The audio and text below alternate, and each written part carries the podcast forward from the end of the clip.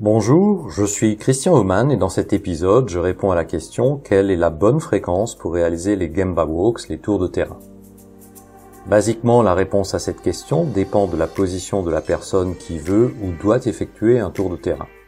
Plus cette personne occupe un poste proche des équipes opérationnelles, proche du terrain, et plus elles doivent passer du temps sur le terrain avec leurs équipes de manière ordinaire.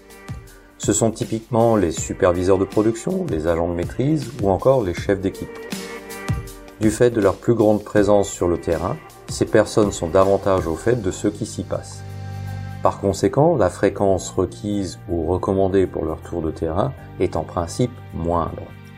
Néanmoins, un Gemba Walk ou tour de terrain structuré et formalisé reste recommandé, justement parce que ces personnes sont trop imprégnées de ce qu'elles voient au quotidien. Une fréquence hebdomadaire est recommandée. Si la personne concernée occupe une position un peu plus élevée dans la hiérarchie, elle sera un peu plus distante du terrain et moins au fait des détails et des tout derniers événements. Pour ces personnes, typiquement les responsables de production, les chefs de service et certains directeurs opérationnels, une fréquence hebdomadaire est recommandée. Pour une directrice d'usine ou un membre du comité de direction, encore plus éloigné de la réalité du terrain, et selon la taille de l'entreprise, une immersion et une reconnexion hebdomadaire à mensuelle est souhaitable.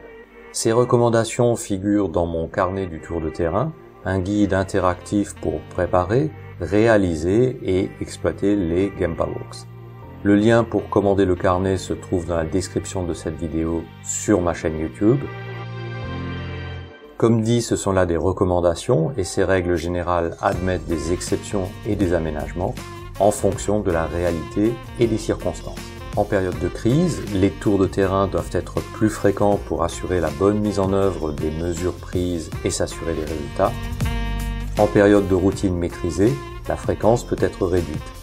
Attention néanmoins à ne pas graduellement abandonner la pratique, ni à laisser les encadrés gérer leur périmètre au travers d'écrans ou de tablettes assis dans des bureaux.